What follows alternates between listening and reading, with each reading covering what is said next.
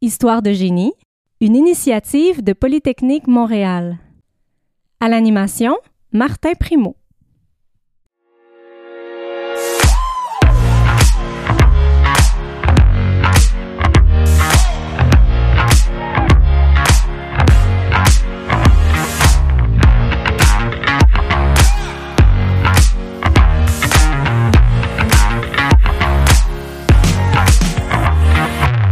Aujourd'hui, je m'entretiens avec Michel Thibaudot de Guire, la quatrième diplômée de Polytechnique et la première en génie civil.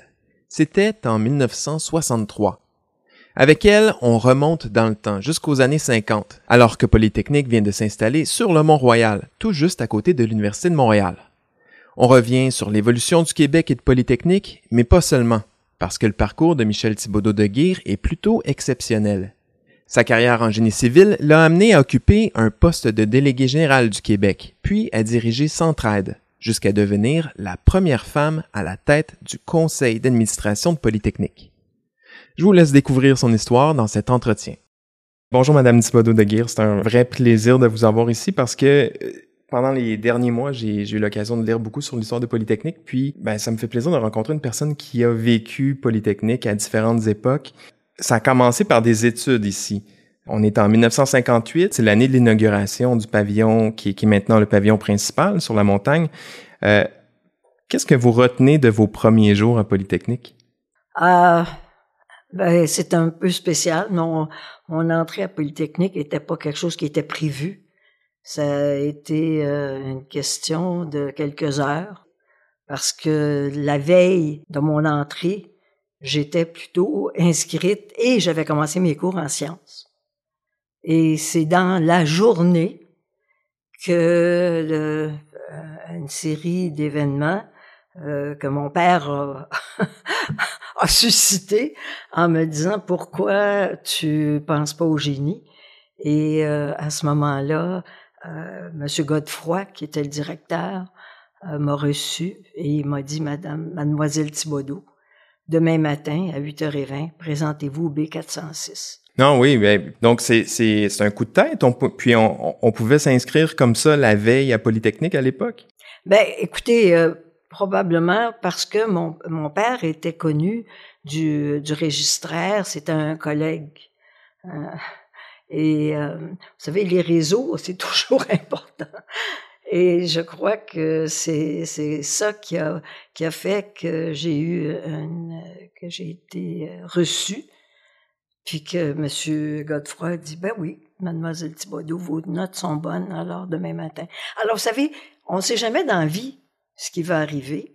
Et ça, ça a changé complètement ma vie. Alors, quand on me demande si ça faisait longtemps que je pensais au génie, la veille, je ne savais même pas qu'est-ce que faisait un ingénieur. Alors, et, mais par contre, ça m'a ouvert toutes les portes. Vous dites que votre père a été l'instigateur, mais vous avez eu votre mot à dire quand même? Ben, écoutez, j'avais 16 ans. Vous savez, je, en fait, je venais juste d'avoir 17 ans, euh, quelques jours avant. Et euh, à, à, cette époque-là, -là, ramenez-vous, ça c'est avant la Révolution tranquille les femmes, euh, les, les, rôles des femmes, c'était pas d'étudier, là. Alors, euh, ce qu'il y c'est que mais mon père, c'était un homme de vision. Puis moi, j'avais une grande confiance en mon père. On était d'une famille très à l'aise. Et puis, on demeurait pas loin d'ici. On était, je demeurais à Ville-Mont-Royal.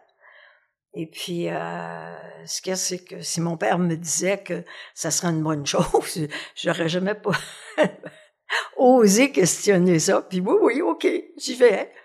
Et vous savez, d'avoir cette euh, capacité de s'adapter facilement, ben, heureusement, c'est ça qui m'a aidé toute ma vie d'ailleurs. Vous avez parlé du fait qu'il n'y avait pas beaucoup de filles. En fait, euh, si je me trompe pas, vous êtes la quatrième diplômée de Polytechnique. Oui. Même l'immeuble n'avait pas été pensé nécessairement pour des étudiantes. Euh, il n'y avait pas de toilettes pour les femmes, entre autres. Comment c'était d'arriver dans un environnement très masculin comme ça? Euh, j'ai été bien accueillie.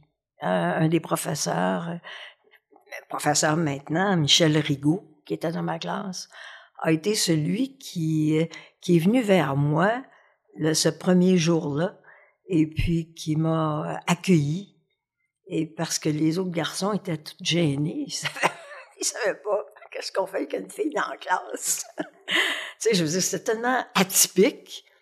Et puis, euh, ben, lui, euh, c'est amusant parce que Michel Rigaud, qui est devenu un de nos grands chercheurs à Polytechnique, me disait que quand il a, euh, juste avant de commencer lui-même, était coiffeur pour dames.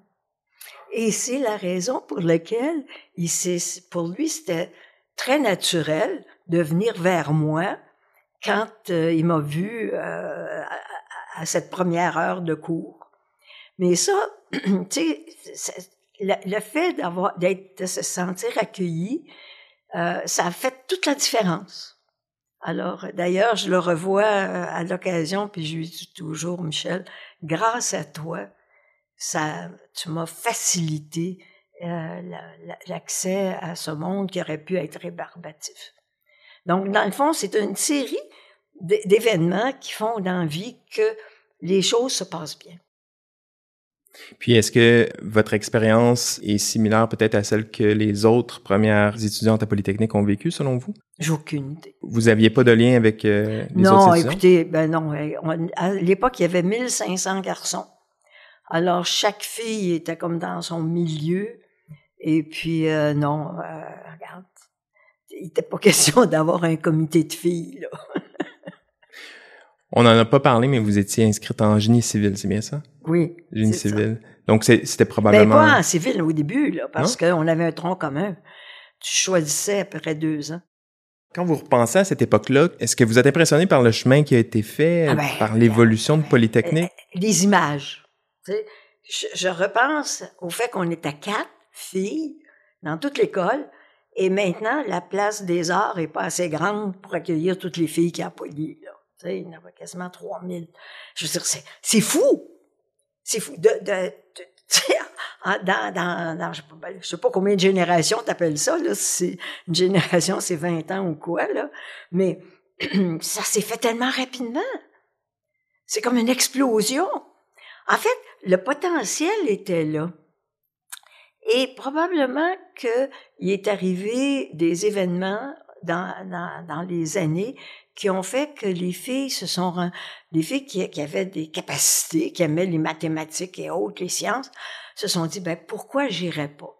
Et probablement que les événements du 6 décembre ont été euh, aussi un point marquant parce que il y a beaucoup de filles, de, de, de, de, jeunes femmes, de jeunes filles, qui auraient pas pensé que c'était une place pour les filles. Ça agit comme catalyseur. Ah oui, je suis certaine mm. que ça a eu un effet. On va y revenir d'ailleurs à, cette période. Euh, j'ai eu la chance de visiter les archives de Polytechnique puis de, consulter les premiers euh, magazines étudiants. J'ai vu votre nom à certains euh, endroits, entre autres dans un article où on présentait les dix étudiantes qui étaient présentes à Poly à, l'époque. Vous étiez à votre quatrième année. J'ai la liste des questions qu'on vous avait posées à l'époque. Je vais vous les reposer puis vous présenter les réponses que vous aviez données. Donc, quelles sont les raisons qui vous ont incité à choisir le génie? Ben, je l'ai pas choisi. Ça a été, mon père l'a choisi uh-huh. pour moi. Vous aviez dit à l'époque, c'est le goût des maths et l'envie de la formation. Est-ce que. c'est gentil, ça. On, m'entend un peu ou, euh? Ben, c'est, j'ai donné la réponse que les gens voulaient entendre. Uh-huh. Euh, mais, mais je comprends quand même, vous, vous aimiez les maths, vous aimiez ah ce, ce volet-là oui, des sciences. Oui, j'avais quand même, ben oui, j'avais la, la, base nécessaire, effectivement, j'étais assez forte en maths. Puis, autre question, euh, poursuivez-vous un but professionnel ou euh, dilettantiste? Vous aviez dit, le but prépondérant de mes aspirations est avant tout le mariage. Pour le reste, on verra bien. Mais c'était, c'était dans l'air du temps, effectivement. Euh, ce qui était la finalité des femmes à, à l'époque, c'était de se marier et de fonder un foyer. Donc, est-ce que votre euh, vos études, vous les voyez plus à l'époque comme une, une, occasion de vous instruire, de continuer votre instruction, oui. sans nécessairement faire carrière ensuite? Non, oui, absolument. Je je me voyais pas à l'époque faire carrière. Ça, ça, ça, nous fait réaliser que c'est ça, les, les, temps ont changé. Puis ah ben euh, oui. Mais il faut, faut, faut, se dire, pour commencer, euh, vous savez, quand on parle de révolution tranquille, cette époque-là. C'était avant la Révolution tranquille. Et je à peine, j'avais à peine 17 ans. Regardez des jeunes de 17 ans aujourd'hui, là, puis mettez-les dans le contexte où j'étais. C'est bien sûr que, je suis pas sûre que même aujourd'hui, qu'ils se diraient, ah, je veux faire une carrière. Les jeunes, c'est pas ça qu'ils cherchent. Alors, je, cherchais pas plus ça à ce moment-là. Là. J'étais bien ordinaire, une fille de 17 ans ordinaire. Ouais, on apprend à découvrir la vie. Ben on, oui, ben on fait oui. Ses puis t'as des parties, puis tu as des amis, puis tu sais, je veux dire, non. C'est pas, euh, on pense pas à notre avenir. Ah, ça se comprend. Euh, autre question. Euh, on vous demandait si vous exerciez des, des activités parascolaires. Effectivement, j'ai dans ma jeunesse, j'ai appris le patin, le ballet, j'ai euh, j'ai fait du ski, j'ai j'ai j'ai appris du piano pendant huit ans. J'ai écoutez, effectivement, j'étais dans un milieu très stimulant et puis on, a fait euh, oui. fait que vous avez touché à tout, c'est un peu ce que vous vouliez dire ici. C'est probablement ça, parce qu'entre autres, du ski alpin, ça, j'ai fait ça quand j'étais en matriculation senior avec la gang qui est en sciences. Je veux dire, c'est là où j'ai appris à faire du ski. J'adore le ski alpin. Bon, alors, je pense que c'est ça. J'ai été dans un environnement très, très stimulant. Est-ce qu'à l'époque, par curiosité, il y avait la piste euh, sur le Mont-Royal à côté? C'est là que j'ai appris. Ah oui, OK. Je sais pas si tu sais, mais il faut que tu apprennes à arrêter vite. non, oui, c'est à pic. On voit aujourd'hui. Ouais. On voit aujourd'hui, il, y a quelques arbres qui ont poussé dans la piste. Il, il y a un belvédère là aujourd'hui à cet endroit-là. Puis, euh, ok. C'est là que j'ai appris à faire du ski. Euh, autre question qu'on vous avait posée. Euh, Avez-vous l'impression d'être fusionné au corps polytechnicien ou plutôt de coexister avec ce dernier dans la communauté des cours? C'est vraiment une longue question. Ben, vous disiez, j'ai été conquise par l'attention des étudiants à mon égard. Ça, c'est très vrai. Je, les, les souvenirs que j'ai, c'est que les étudiants euh, me, me, traitaient comme une, une petite sœur. Il y avait des grands égards. Ils, me taquinaient beaucoup, là. Mais, mais, c'était ils, me taquinaient. C'était gentil. Ah, ben, c'était pas méchant, là. Tu comprends? Mais, effectivement, c'était... Puis je me souviens d'une autre époque, justement, avec les talons hauts, quand on avait des, des des examens, on mettait plusieurs classes ensemble dans des grandes salles pour des examens, surtout les examens de fin d'année. Et quelqu'un m'avait dit, euh, plusieurs années plus tard, il dit, tu sais, Michel, étais la seule fille dans cette grande, dans cette salle-là, on était probablement 200, étais la seule fille.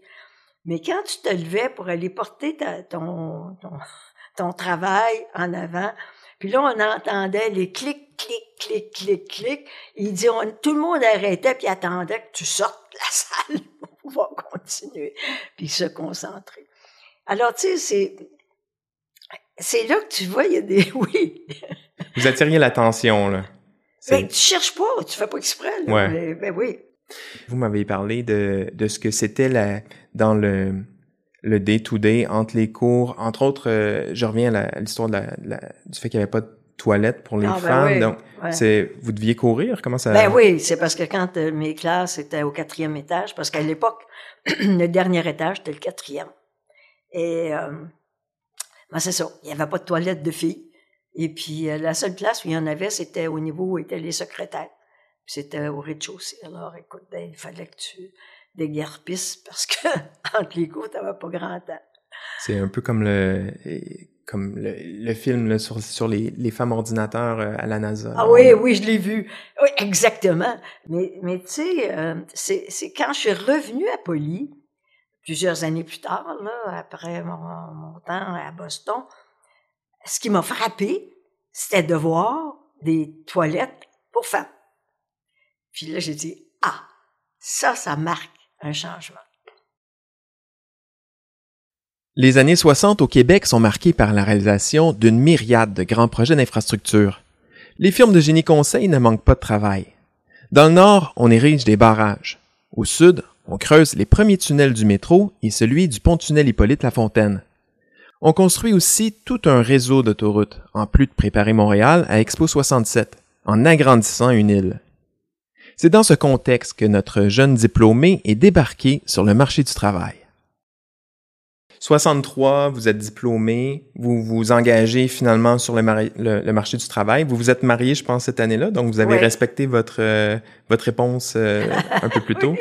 Donc le mariage, ça a été fait, mais vous avez quand même décidé de de, de, de faire carrière, de, de vous lancer dans, dans le métier. Ben, ça aurait été un peu niaiseux de pas le faire. Tu sais, avec la carrière que j'avais, et à ce moment-là, mon mari retournait aux études, lui. OK. Ça prenait un salaire. Pardon? Ça prenait un salaire ah ben, ça pour prenait un salaire, et puis, euh, oui, ben c'est ça. Alors, euh, il y, a, y, a, le côté économique. J'ai eu la chance, encore à cause de mon père, d'être euh, admise dans un bureau d'ingénieur conseil, qui était de la Londe Giroir Le Tendre à l'époque. Et ils étaient à mettre sur pied un petit service pour faire la structure. Comment c'était de travailler dans ce milieu-là, un milieu d'hommes, encore une fois? Est-ce qu'on vous laissait votre place? Euh, ça? Ah, ça, ça n'a pas été un problème. Euh, moi, je me suis toujours adaptée au milieu où j'étais. J'ai jamais demandé aux gens de s'adapter à moi. Puis ce qu'il y a, c'est que j'ai jamais eu de difficulté. C'est sûr qu'il y a dû avoir des, trucs qui ont accroché, mais euh, j'ai appris comme tout le monde. C'est sûr que ça, avant de faire des affaires vraiment intéressantes, ça prend une couple d'années. Ouais. Sois patient. Tu sais, au début, là, prendre de l'expérience, ben, euh, comprendre un peu comment les, les choses fonctionnent. Puis, d'ailleurs, euh, sur, sur, quel projet est-ce que vous avez travaillé là, euh, pendant les années 60 Ben, j'ai travaillé, j'ai fait beaucoup de structures de ponts en béton précontraint. D'ailleurs, c'est amusant parce que quand on passait en dessous des, de mes ponts, mes enfants étaient jeunes et puis ils me demandaient, maman, c'est-tu ton pont? Puis si je disais non, puis il me disait wesh, il est pas beau. mais euh, mais j'en ai fait beaucoup.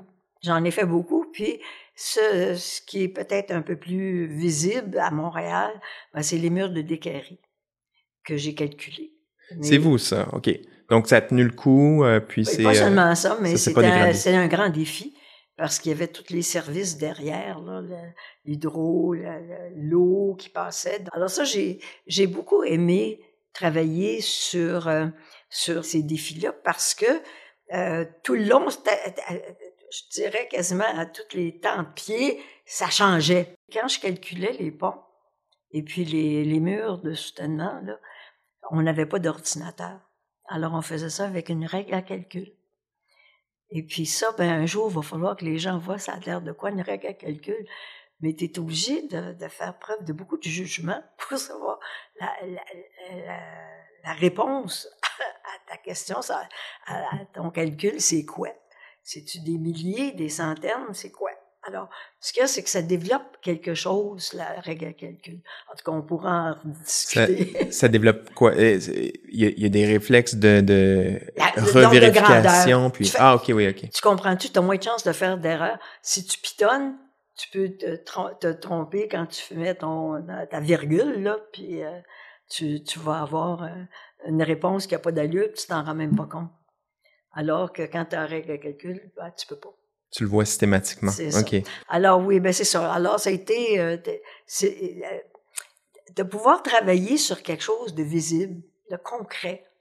Ça, c'est, c'est vraiment très, très bien. Mais quand j'ai arrêté dans les années 80, là, ça commençait à être un peu moins drôle parce qu'il y avait plus, il y avait plus de, de développement. Ah, c'est ça.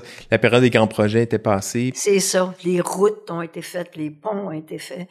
Alors là, à ce moment-là, et puis les quelques petits projets qu'il y avait, ben, c'était les grandes firmes qui les avaient. Alors nous autres, on faisait des expertises sur des, après des feux dans des édifices pour voir est-ce que l'édifice mérite d'être réparé. Là, là, ça commence à être vraiment moins drôle. Vous avez fait le tour un peu. D'ailleurs, donc c'est ça. Vous êtes, euh, en 75, vous étiez passé chez euh, Francis Boulevard et Associés, c'est une autre euh, une autre firme. donc toujours dans le génie conseil. Puis en 82, changement de parcours. Euh, donc votre carrière prend un tournant. Euh, on vous nomme délégué général du Québec à Boston. Expliquez-nous comment comment c'est arrivé cet événement. Des contacts, des gens qui me connaissaient, euh, qui étaient au gouvernement, parce qu'il faut dire que j'étais très active. Moi, pendant mes années, après mes années de graduation, j'ai été très impliquée, euh, que ce soit à l'Association des diplômés de Polytechnique, à la Fondation de Poly. J'ai été à l'Ordre des ingénieurs. Je me suis impliquée dans plein de choses. J'aimais ça. Et je connais, les gens me connaissaient. Et je pense qu'à cette époque-là, M. Lévesque souhaitait euh, commencer à avoir une se disait que ce serait le temps d'avoir euh, euh, une femme, et c'est Jacques-Yvan Morin, donc, qui est décédé il n'y a pas longtemps, qui était le, le, le, ministre responsable des affaires intergouvernementales. Et mon nom a été suggéré, et le fait que j'étais ingénieur, je pense que ça a pesé dans la balance.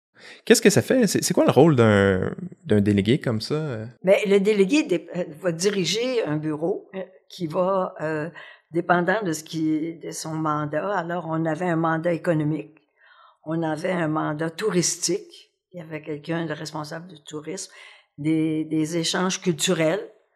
Il y avait, entre autres, quand je pense à événements culturels, on avait fait venir euh, à Quincy Market, les, les échassiers de la baie Saint-Paul. Ah, le Cirque du Soleil. Et voilà. Alors, Guy La Liberté était venu au tout début sur ces grandes échasses. On avait fait venir euh, les gens du, euh, du, du, du, jazz, du festival de jazz. Pendant une semaine de temps, c'était décoré à Québec, à Boston, pour se faire connaître. Alors, j'ai eu la chance d'être là et j'ai eu la chance d'être là au moment où Hydro-Québec euh, signait ses premières ventes d'énergie euh, en Nouvelle-Angleterre. Alors j'avais, j'étais celle qui avait organisé le party de signature avec les six gouverneurs puis Monsieur René Lévesque. Alors j'ai une belle photo de moi. Ah, c'est des beaux souvenirs, ouais. Ah, c'est des beaux souvenirs. Mais ce qu'il y a, c'est que dans le fond, l'idée, c'était de créer les liens entre le Québec et la Nouvelle-Angleterre. Et moi, mon rôle, c'était surtout, je dirais, comme politique. Donc, c'était de garder des contacts avec les différents gouverneurs de la Nouvelle-Angleterre. Et les gens en Nouvelle-Angleterre, ça ressemble beaucoup, beaucoup au Québec. C'est des gens qui sont très ouverts, qui sont faciles d'accès. Et c'est là où, dans le fond, ma carrière a, a, changé complètement. Puis je me suis rendu compte que j'aimais mieux faire des ponts entre le monde que des ponts de béton que j'étais peut-être bien meilleur.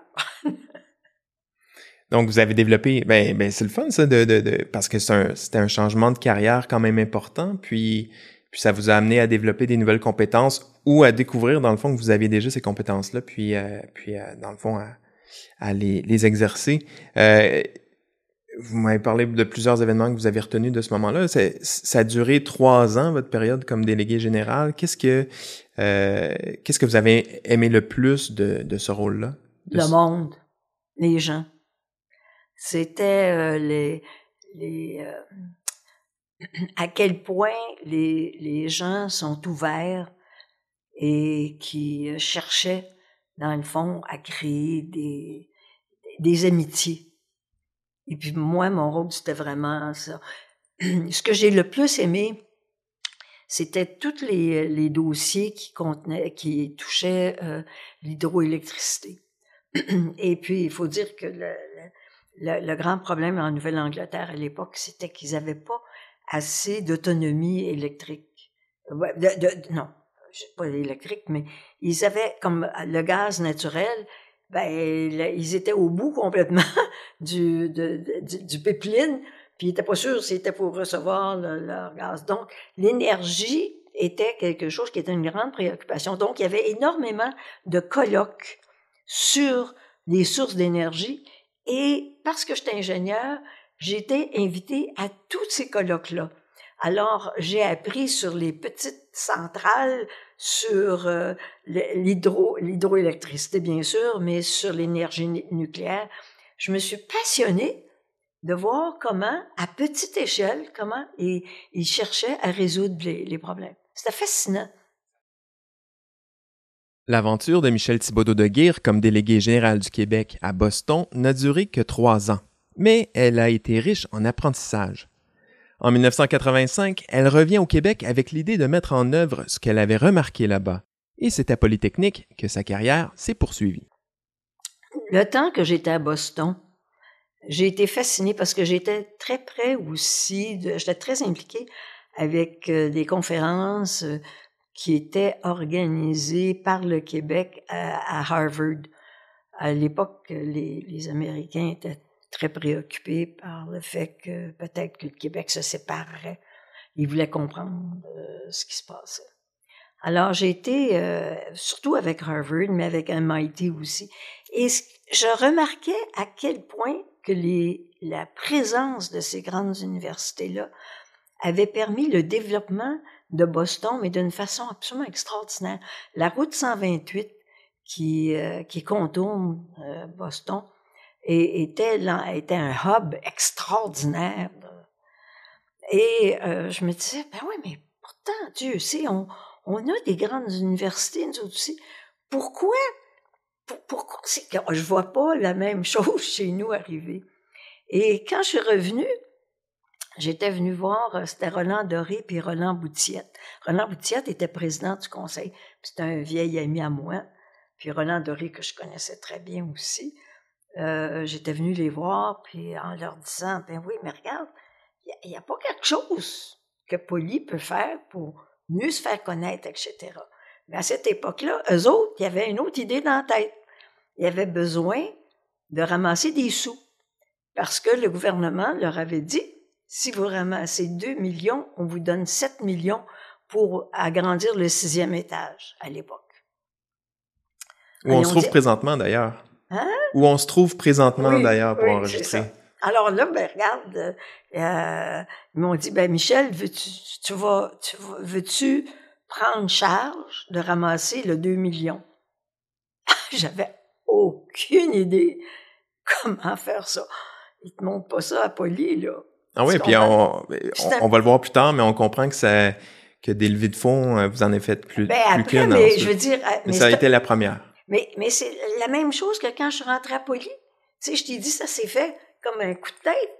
Bon, ben ça, c'est la même chose quand parce que là je, voulais je voulais faire quelque chose, je savais pas quoi. Je savais que je voulais pas retourner en génie. Puis là ben j'ai pas dit non. Je dis OK, je vais le faire. Et là par contre, c'est que je suis assez débrouillarde. Puis là je me suis dit OK, comment je vais m'y prendre? Alors, je me suis dit, ben, il faudrait que j'aille voir comment ils faisaient aux États-Unis. Alors, j'avais demandé à la bibliothèque ici, à l'époque, parce qu'il n'y a pas d'Internet, eux autres, ils sont allés me chercher de l'information sur ce qui se faisait en levée de fonds le plus smart, le plus intéressant dans les, à Stanford, dans différents endroits. Puis l'autre chose que j'ai su, ben, c'est que tout seul, j'étais pas bien bonne. Donc, il fallait que j'aille me chercher du monde. Et j'ai monté une petite équipe. Et euh, je vais vous dire, euh, avec beaucoup de fierté, je peux vous dire aujourd'hui qu'en trois mois, alors qu'on devait ramasser, on nous avait demandé 2 millions, en trois mois, on a ramassé 3 millions. À l'époque. On aurait pu faire un, étage de plus. Eh, incroyable, incroyable. Alors, mais c'est pour se dire que euh, avait, euh, c'était, c'était une première. Puis on avait inventé le yam en chapeau de castor, c'était drôle, on avait du plaisir. Des fois, notons, ça n'existait pas, il n'avait pas au HEC à l'époque. C'est nous autres qui, qui, qui avait mis ça sur pied. Racontez-moi. Un phonoton, c'était, on avait réuni, ça, j'avais vu ça aux États-Unis, là, dans mes lectures. Alors, tu réunis des anciens autour d'une table, puis tu leur donnes chacun un téléphone, puis là, tu leur mets des chapeaux drôles sur la tête, puis tu leur sers du café avec un peu de cognac dedans, puis tu leur donnes une liste de, noms, de, puis là, ils vont appeler leurs confrères de classe pour dire « Hey, euh, on fait une levée de fonds, veux-tu nous donner euh, veux-tu nous donner 100 pièces Un phonoton, c'est ça. Mais euh, ça, ça, a été repris partout après. Mais nous autres, à l'époque, quand, quand, on a fait ça dans les années 82-83, là, il n'y a personne qui parlait de ça. C'était nouveau. Alors, ça a été euh, toutes sortes d'affaires qu'on a comme inventées, mais j'avais des gens euh, extraordinaires autour de moi pour m'aider avec les idées. Alors, on a... Puis, puis moi, ben, j'ai pas peur de faire des affaires qui ont jamais été faites. Au contraire, je trouve que c'est le fun parce que quand tu innoves, les gens te regardent aller. Puis quand tu, tu, tu vérifies autour de toi, ça fait-tu du sens? Tu, sais, tu demandes aux gens, ouais, ouais, on essaie. Mais des fois, des fois, c'est la, c'est la peur de, de l'échec qui, qui nous freine euh, à, à sortir de notre zone de confort comme ça. Mais vous, vous aviez pas cette, ce frein-là? Non. C'est au contraire, ça vous motive. Ben, mais je vérifie. J'ai toujours vérifié avec des gens. Puis j'ai toujours eu des gens autour de moi extraordinaires. En fait, mes succès sont dus aux gens que j'ai pu recruter autour de moi. Ah, mon Dieu. Puis là, je vous parle, j'ai plein de noms dans ma tête de gens qui ont fait toute la différence, mais tout au long. Alors. Puis là, là, on a parlé d'abord d'une. Donc, vous êtes revenu à Polytechnique pour une levée de fonds en vue d'agrandir l'établissement. Euh, puis, on vous a, si je comprends bien, euh, donné un poste plus en communication? Mais c'est qu'ils m'ont demandé après. Bon, ben maintenant que tu as fini ça, là, Mets-nous sur pied un bureau de relations publiques. ah ah! L'idée, elle venait d'où? En fait, ben, c'est parce que je, je, leur avais dit qu'on n'était pas assez connus. Je leur, ai parlé, je leur avais parlé de ce que j'avais vu aux États-Unis, right? Alors là, ben, ils ont dit, OK, ben maintenant, arrange-toi qu'on se fasse connaître. Mets sur pied un bureau de relations publiques. Mais là, là, je, moi, je, je connaissais pas ça, les communications. Alors, j'ai trouvé quelqu'un qui m'a fait un plan de communication et puis on a monté un bureau de relations publiques qui a été extraordinaire. J'avais euh, une équipe euh, formidable avec moi. J'ai eu beaucoup, beaucoup de plaisir. Le téléphone de Michel Thibaudot de Guire sonne au début des années 90. Un chasseur de tête la contacte pour lui proposer un nouveau défi. La direction de Centraide, un organisme philanthropique de lutte contre la pauvreté. Quand je suis revenue, euh, si je retourne un peu en arrière, quand je suis revenue de Boston, je savais, je vous ai dit que je n'étais pas très intéressée à retourner en génie, mais je ne savais pas quoi faire, alors je suis allée voir des chasseurs de tête. Et avec, je laissais mon CV un peu partout. Et c'est probablement, c'est un de ces chasseurs de tête que j'ai rencontré à l'époque, quand je suis revenue de Boston qui a eu le mandat de, de Centraide de trouver euh, un PDG pour, euh, pour Centraide. Alors, c'est comme ça, c'est un coup de fil. On vous a approché, puis... J'ai été approché, et puis euh, à ce moment-là, ben, j'étais... J'aimais bien l'idée qu'on me propose d'être PDG. ah oui? Ben, c'est... Ah, tout à fait. C'est pour, pour, le, pour le, le, le prestige ou pour le défi? pour la capacité de faire arriver des choses. OK? J'avais pas besoin. Je, si euh, quand, quand tu es PDG, tout ce que tu as à faire, c'est t'assurer que tu vas aller convaincre d'autres. Mais c'est toi qui vas prendre la décision finale. OK? T'es mieux de pas te tromper, par exemple. Uh-huh. Mais ça, ça faisait déjà, j'avais comme réalisé que c'était quelque chose que j'avais une tête capable de faire ça. Puis c'est toujours frustrant quand t'es pas là à le faire, puis c'est d'autres qui prennent des décisions. Tu dis, ah ben maudit, ils prennent pas une bonne décision. ils se trompent. Alors là, regarde, c'était mon, là, là, c'était mon problème. fait que de l'ingénieur qui s'est, ben, de, de l'étudiante qui s'est inscrite euh, à Polytechnique un peu euh, de façon euh, impulsive à cause des conseils de son père à devenir PDG de Centraide. Là, il y a un long chemin qui a été parcouru. Qui, parlez-moi de cette expérience de Centraide d'ailleurs. Donc, ça euh, vous aviez raison d'avoir confiance en vous, si je comprends bien. Ça, ça a bien été. Euh, mais je vais vous dire que c'était pas de pas de tout repos au début. Quand je repense à, mes premières années, euh, j'étais dans un monde que je connaissais absolument pas. C'est pas parce que j'avais fait une petite levée de fonds à Poly que je pouvais connaître ce que c'était qu'une campagne à l'époque euh, qui ramassait 20 millions. D'ailleurs, quand je suis partie, on n'était pas loin de 60 millions. Mais, euh, tu sais, je dis, regarde, on n'est pas dans, les mêmes zones. Puis c'est qu'il y avait, ça mobilisait plein de monde. Puis tu donnais, t'avais, fallait que tu aies une, une, machine pour allouer l'argent dans le communautaire que je connaissais absolument pas. Donc j'étais, je connaissais rien de rien. Sauf que je savais deux choses. Moi, j'aime bien simplifier. Fallait que je ramasse l'argent, fallait que je la donne. On, on, sent l'esprit de l'ingénieur qui, euh, qui est réduit aux éléments principaux. Puis, est-ce que, euh, est-ce que votre formation de, en, génie vous avez aidé d'une certaine façon? Beaucoup. Ouais, de, de ah quelle façon? Deux, deux façons. C'est qu'un ingénieur, ça, ça travaille pas seul, ça travaille en équipe. Puis l'autre, un ingénieur, ça pète pas des nuages, ça cherche des solutions. C'est dans le concret, ouais. Ça, là, je veux dire, ça, ça a été quelque chose qui, euh, qui, que je me suis rendu compte que c'est ça que je faisais naturellement. Alors, m'entourer des, des, des, meilleurs. Parce que moi, tout seul, je, je, tu sais, je veux dire, euh, quand, quand comment on dit, quand, quand tu connais bien des affaires, tu connais rien. T'es pas bon dans une chose. T'es pas spécialisé dans rien. Mais il faut que tu ailles chercher des gens qui sont bons dans toutes sortes d'affaires. Avec des expertises complémentaires aux, aux, siennes. Euh, donc, vous êtes resté chez Centraide pendant 22 ans. Vous êtes quand même revenu une troisième fois à Polytechnique pour prendre le poste de présidente du conseil d'administration de la corporation de l'école Polytechnique. Vous preniez, vous succédiez en 2013 à, à Bernard Lamarre, la première femme à occuper ce poste-là. Euh, Est-ce que vous aviez trouvé que les choses avaient beaucoup changé à Polytechnique? Parce que là, vous reveniez de... ben, je, on était en 2013. Là. Alors, si vous voulez savoir comment je suis arrivé là, un chasseur de tête. Encore? Oui, oui. Donc, faut les contacter ou on... Parce que là, LinkedIn n'existait pas à l'époque. Euh... Ah, ben, je, je sais pas, mais moi, j'étais Votre CV circulait. C'est mon... Euh, c'est un... C'est ça. Alors, mon nom a été proposé euh, au conseil euh, de l'époque. Il cherchait quelqu'un pour remplacer Bernard Lamar. Et j'ai été, j'ai été une des candidates. Et puis, effectivement, pour moi, ça a été une grande fierté. Je vais vous dire, je me sentais que j'avais comme bouclé la boucle d'étudiantes à impliquer dans les associations, à, à, faire une levée de fonds, à faire euh, le, le, à mettre sur pied un bureau de relations publiques.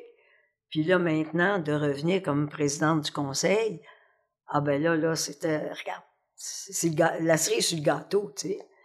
Alors j'ai, et ça m'a donné, ça, ça m'a ouvert, ça m'a donné la possibilité de vraiment comprendre Polly comme jamais. Il euh, n'y a pas grand monde qui peut le connaître. la mécanique, dans le fond. Ben, Non, le monde. Ah, le, OK. Le monde. J'ai, j'ai, moi, c'est le monde que j'aime. Puis, euh, j'allais euh, dans, dans les bureaux de tous les professeurs, les chercheurs, pour qu'ils m'expliquent. Parce qu'après ça, je leur disais, je raconte ça à d'autres. Alors, j'étais, euh, je, je, je, suis venue à bien connaître et apprécié.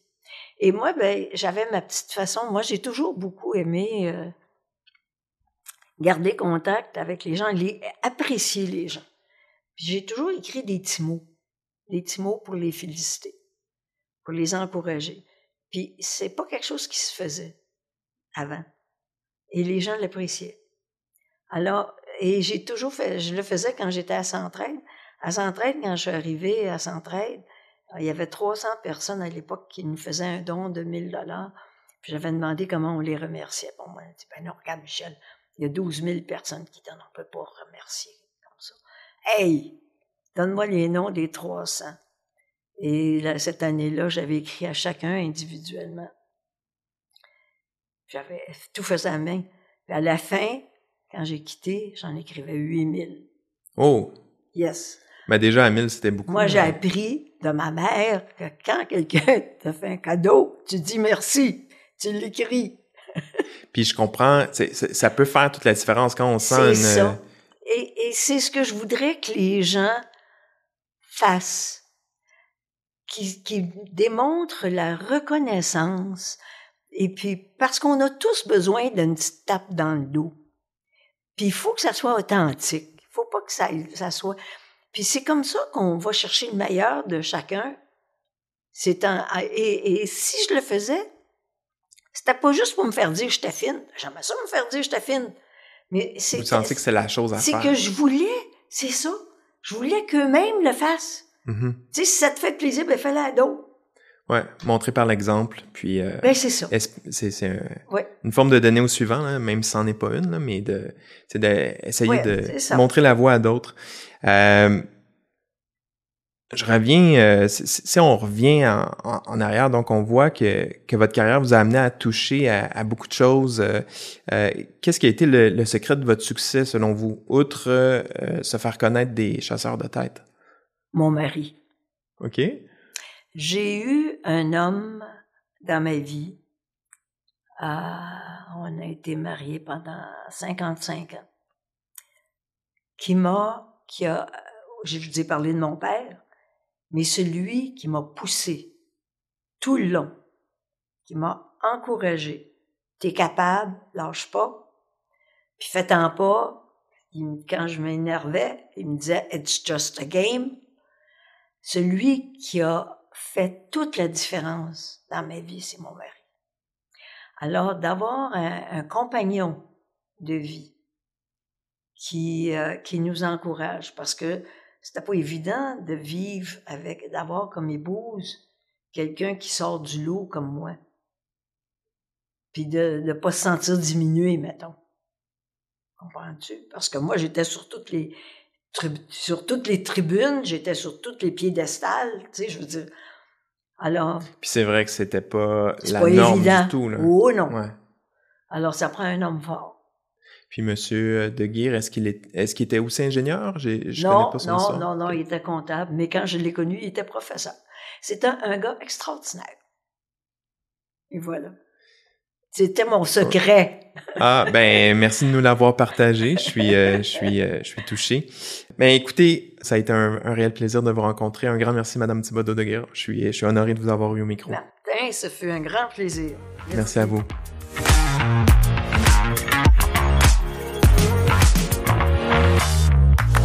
Voilà, c'était Histoire de génie. Pour ne rien rater de nos prochains épisodes, abonnez-vous à notre balado sur les différentes plateformes. Et pour les plus curieuses et curieux d'entre vous, venez voir ce qui se fait de plus impressionnant comme recherche à Polytechnique Montréal en visitant mon blog Le Labo 2500 à l'adresse polymtl.ca blog.